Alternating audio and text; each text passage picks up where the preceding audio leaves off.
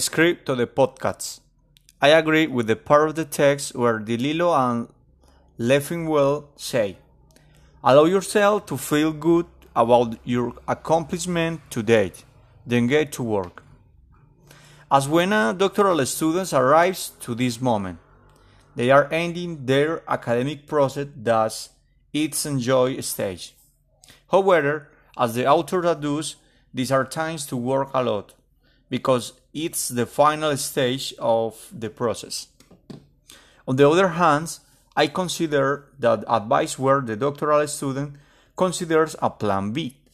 In the case that the student doesn't match to an internship application, it is a great, as this advice doesn't let the results uh, to random.